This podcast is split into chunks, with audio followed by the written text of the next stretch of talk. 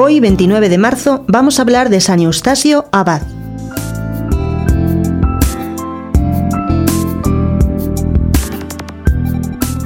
Eustasio nació pasada la segunda mitad del siglo VI en Borgoña.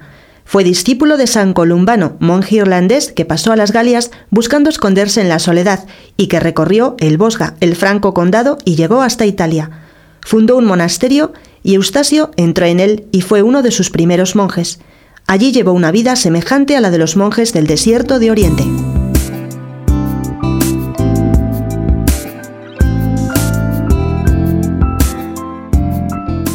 Eustasio trataba con caridad exquisita a los monjes, era afable y recto.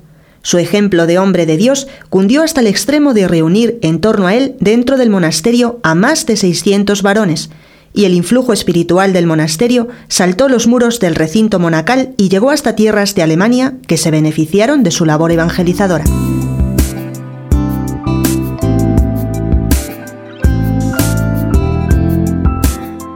Durante la predicación de Alemania, un monje llamado Agreste, que fue secretario del rey, provocó la relajación y la ruina de la disciplina.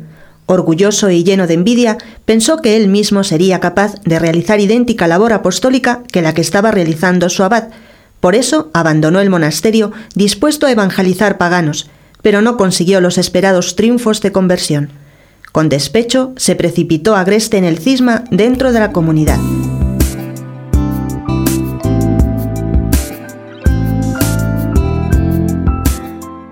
Eustasio quiso recuperarlo, pero se topó con el espíritu terco, inquieto y sedicioso de Agreste, que había empeorado por los fracasos recientes y estaba dispuesto a aniquilar el monasterio. Cuando se consiguió al fin la paz monacal, la unidad de dirección y la disciplina, el monasterio cobró nuevamente su perdida prestancia. Eustasio había cumplido su misión. Murió en el convento cuando tenía cerca de 60 años de edad.